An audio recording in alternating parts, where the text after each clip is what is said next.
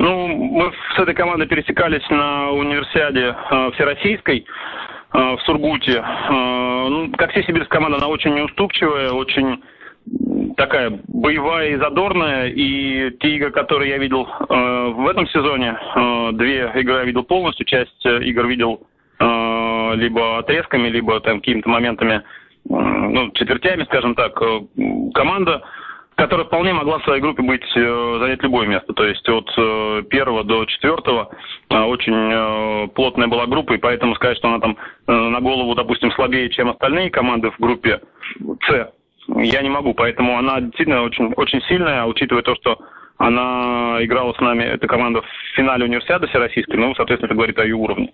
Команда действительно очень приличная, и плюс, учитывая характер команды, мы легкой прогулки не ждем.